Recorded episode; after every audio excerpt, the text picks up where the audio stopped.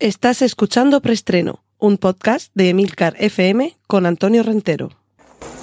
Bien, silencio todo el mundo. Motor. Sonido. Claqueta. Escena 1, toma primera.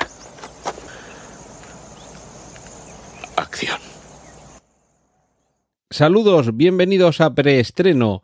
Regresamos después de unas merecidas vacaciones y os recordamos que tenemos un punto de encuentro en Discord a través de emilcar.fm barra Discord o entrando en la propia aplicación y buscando los canales de emilcar.fm. Y además os recuerdo que en las notas del podcast encontraréis todos los enlaces a contenidos audiovisuales que mencionaré a partir de ahora, trailers, fotos, carteles y demás.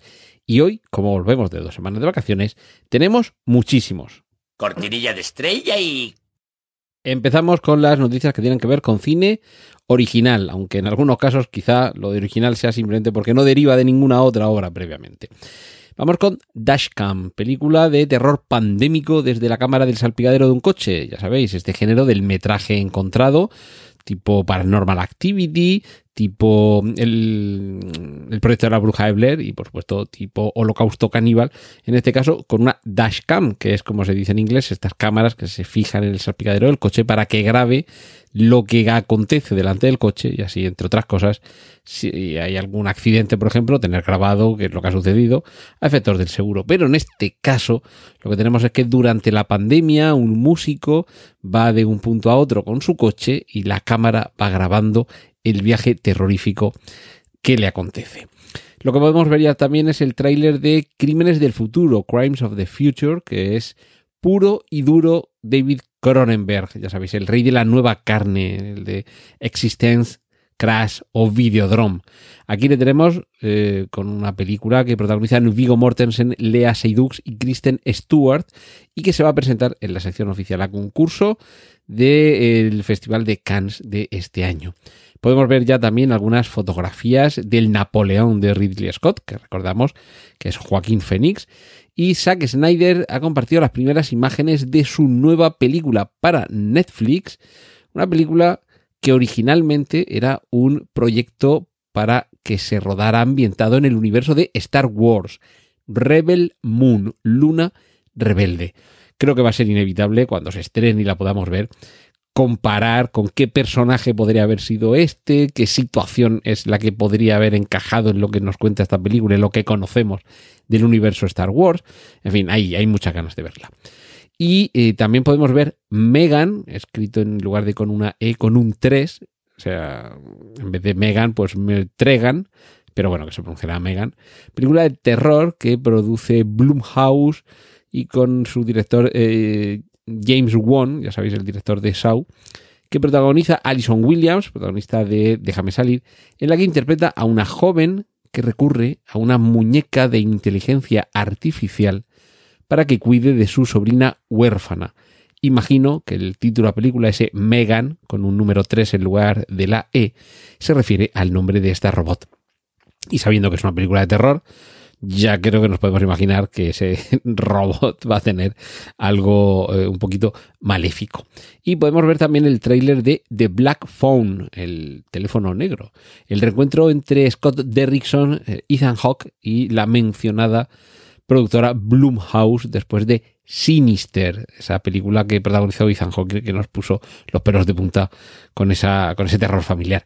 En el caso de The Black Phone está basado en una obra de Joe Hill, hay que ir recordando todavía a lo mejor que es hijo de Stephen King, pero afortunadamente está teniendo una carrera literaria y también eh, tanto en, eh, en, cómics como en, en series de televisión y también en películas que nada tiene que envidiar a la de su padre con un talento propio. Además, os recomiendo que leáis los cómics basados en sus historias o por él mismo y sus novelas, así como las películas basadas en, en sus eh, ideas, sus relatos o, o que adaptan algunas de sus obras porque son más que recomendables. En este caso, The Black Phone nos cuenta la historia de un niño que es secuestrado por un asesino y no vamos a tener que esperar demasiado para verla porque se estrenará el 24 de junio. Cortinilla de estrella y... Entramos en la sección de remakes y secuelas con la primera imagen promocional de John Wick 4, que tampoco muestra gran cosa, pero sirve para mantener nuestro apetito satisfecho hasta entonces, y con una gran noticia que ha llegado esta semana, Yo me imagino que como consecuencia de lo bien que ha funcionado en taquilla y de lo bien que está funcionando al llegar recientemente a la plataforma de streaming HBO Max.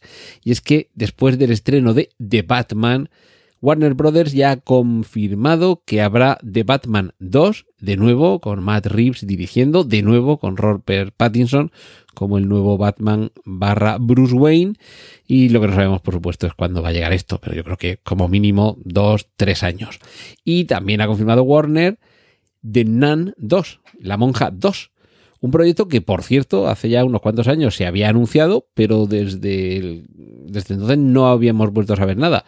Sí que es verdad que mientras tanto ha tenido lugar una pandemia, una guerra mundial, estas cosas. Pero bueno, que, se pasó mucho miedo con, con, la monja y espero que se siga pasando el mismo o más miedo con esta segunda parte que ahora anuncia Warner Brothers. Cortinilla de estrella y... Y ahora toca el turno para las series, porque Killing Eve seguirá viva después de su última temporada la cuarta temporada, cuarta temporada final de Killing Eve, se queda ahí, pero el universo no se para, el universo de Killing Eve, porque habrá un nuevo spin-off centrado en los inicios de la espía Caroline Martens. Esto es un poco hacerse un Better Call Saul, es decir, termina la serie principal y ahora de uno de los personajes, bueno, secundarios, pero con cierta relevancia, es tan rico y tan interesante, sobre todo su pasado, que eh, tenemos eh, serie para ampliarlo. Eh, por cierto, hablando de, series que, llegan también, se ha confirmado Severance, la segunda temporada, pero esta va a tardar en llegar, porque que acaba de terminar hace unas semanas, con lo cual ahora tendrán que ponerse a escribir el guion, preproducirlo, producirlo, grabarlo, montarlo.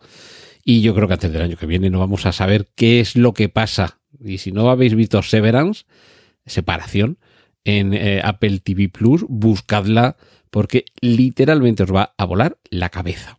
Y un poquito antes eh, nos va a llegar, tan pronto como el 20 de mayo, Love, Death and Robots en su tercera temporada. Ya sabéis, esta serie de Netflix de capítulos, un poco como Excelsior, capítulos monográficos y autoconclusivos.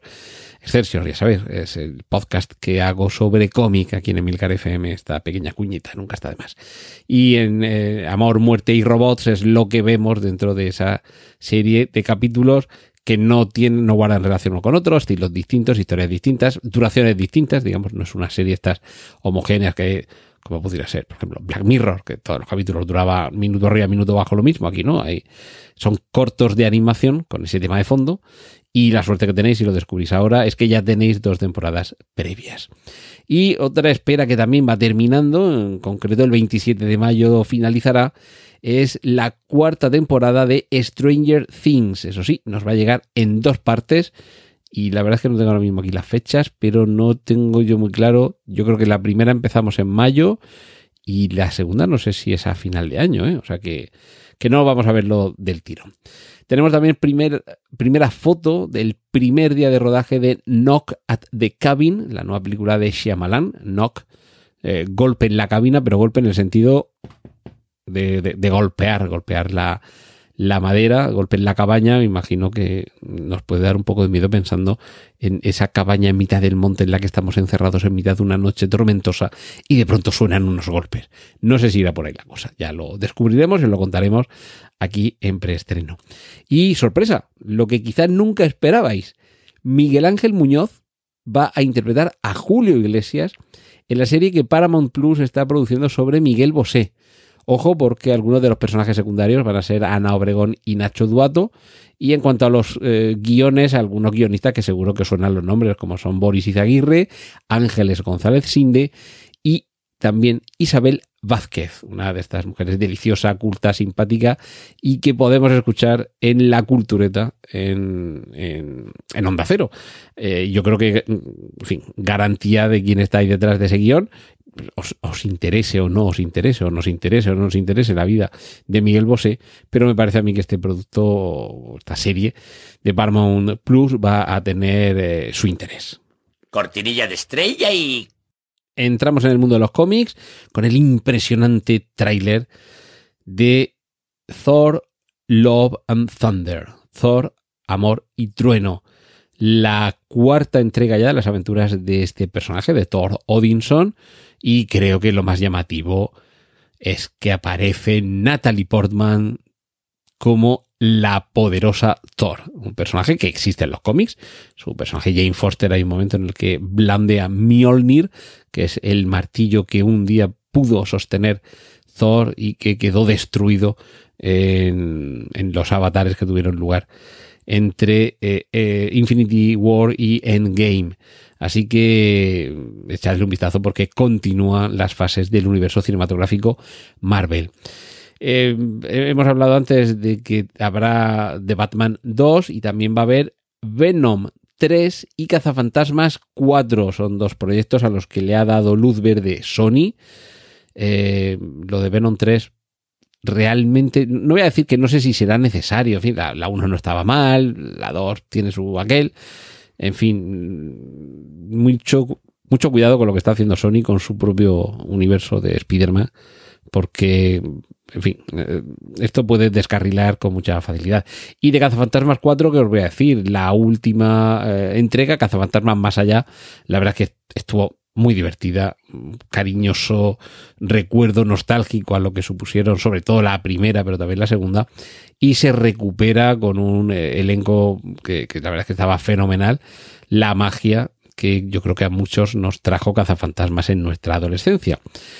Pero todo esto, esta advertencia de que cuidado a ver por dónde va el universo cinematográfico, no de Marvel, sino de Marvel barra Sony, es decir, Spider-Man y compañía, tiene que ver también por otro anuncio que ha hecho Sony esta misma semana, y es otro spin-off de estos malos, que, de momento estamos con Venom, pero en fin, vamos, hemos tenido también a Morbius y todo puede eh, ampliarse. Ahora llegaría El Muerto, dicho así en español, porque el personaje tiene su nombre en español, la película estaría protagonizada, atentos, por Bad Bunny, eh, el, músico o artista. No sé si músico va a ser demasiado, pero en fin, tiene muchísimo éxito el muchacho. Y se le vende como el primer superhéroe latino que protagoniza una película. Que protagoniza sí, pero desde luego no es el primero que sale en una película, porque hemos visto recientemente a Salma Hayek en Los Eternos, por ejemplo. Cortinilla de estrella y y entramos ya en el terreno de las adaptaciones. Disney Plus ya tiene su nuevo Percy Jackson para la serie que continuará adaptando, o yo creo que probablemente adapte desde el principio el personaje que ya habíamos visto en el cine, en Percy Jackson y el no sé cuántos del rayo, no me acuerdo. Y lo que tenemos también es una nueva, enésima versión de los tres mosqueteros de Alessandro Dumas. En este caso con dos partes tituladas D'Artagnan y Milady y he dejado lo mejor para el final en esta noticia, porque mi lady será Eva Green. O sea que habrá que ir a ver esta película, yo creo que casi de rodillas. Y en cuanto a las adaptaciones curiosas, que esto yo ya casi creo que debería merecer su propio capítulo aparte, con su cortinilla de estrella y todo. Eh, adaptación de Minecraft. Y si necesitamos a alguien cuadrado para la adaptación de un universo de formas cuadradas, pues más cuadrado que Jason Momoa, ahora mismo hay poquitos. Más adaptaciones peculiares, la que eh, anuncian Warner Bros. y JJ Abrams sobre los coches Hot Wheels. Pero claro, habiendo una franquicia de G.I. Joe y habiendo una franquicia de Transformers, ¿por qué no iba a haber una de Hot Wheels? Y cerramos con el cartel de Barbie, una película con puro chicle de fresa, protagonizada como, con Margot Robbie como Barbie, evidentemente, y en la que Ryan Gosling actúa como Ken. Aquí esto ya, fíjate, no lo veo yo como Ken. Veo más, por ejemplo, a Chris Pine, el de el nuevo comandante o capitán Kirk de las nuevas películas de Star Trek, por la forma de la cabeza, el pelazo y tal. Eh, y sobre todo porque los dos ojos le miran para el mismo sitio, lo veo ya más, eh, más adecuado.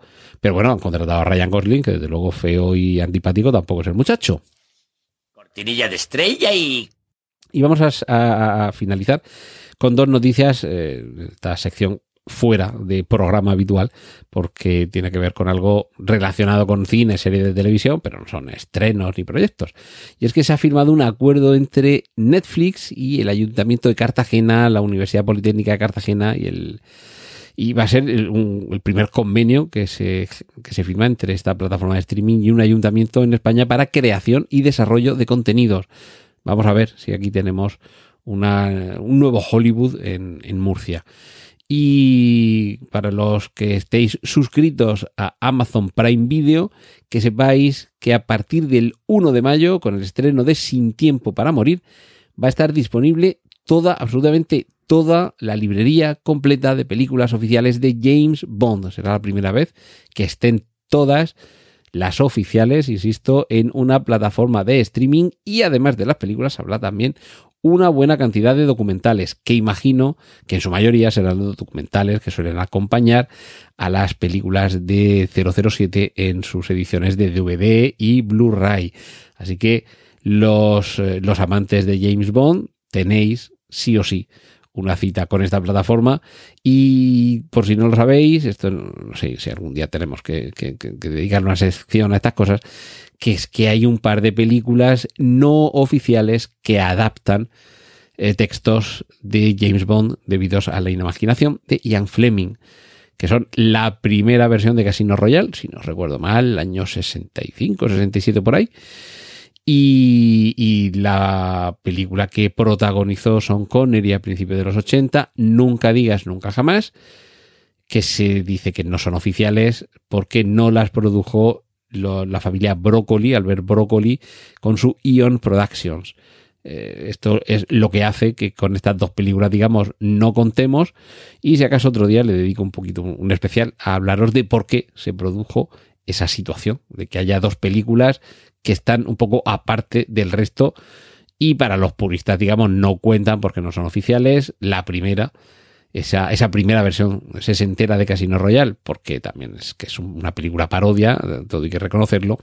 Y la segunda, ya lo explicaré con más detalle algún día, porque por cuestiones que tienen que ver con los derechos de propiedad intelectual sobre un guion, se permitió que hubiera otra productora que tuviera los derechos, eso sí, solo para hacer versiones de un único guion que era el que se había rodado con el título de Operación Trueno. Pero bueno, todo eso os lo contaré otro día, porque recordad que aquí llega el momento de despedirse en preestreno aquí en Emilcar FM y además opino que a Putin ni agua. ¡Y corten! Gracias por escuchar preestreno. Puedes contactar con nosotros en emilcar.fm barra preestreno, donde encontrarás nuestros anteriores episodios. Genial, la positiva.